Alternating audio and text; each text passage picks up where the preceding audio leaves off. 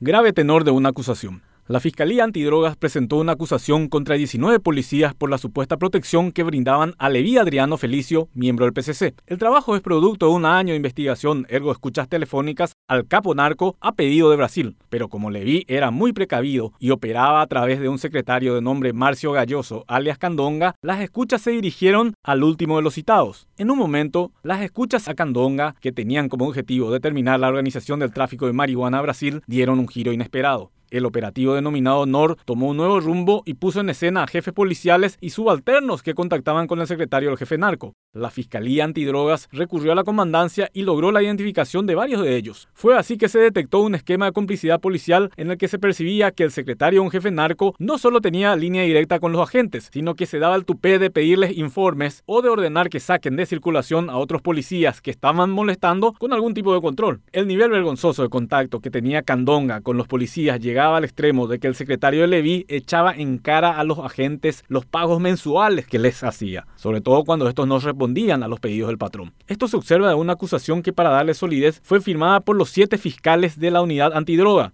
es decir, toda la unidad antidrogas asume la responsabilidad. Por supuesto, la investigación no estuvo exenta de errores y es justo reconocer que hay policías que fueron imputados en forma errónea. Sin embargo, esto no puede desviar la atención del tenor de lo investigado porque trae una explicación lógica del por qué los grupos criminales se sienten a gusto en nuestro país. Decir que todos los policías acusados están implicados sería injusto. Varios de ellos podrían ser inocentes y solo a un tribunal de sentencia le corresponde dictar el fallo. Pero esto no debe ser una cuestión anecdótica ni tampoco de la fiscalía sola. Lo de este caso puede ser apenas una muestra. El peor, el error en el que se puede incurrir es echar la culpa solo a estos policías. Acá hay mucho más que hasta se puede incluir a políticos que piden que determinados agentes sean incluidos en puestos clave.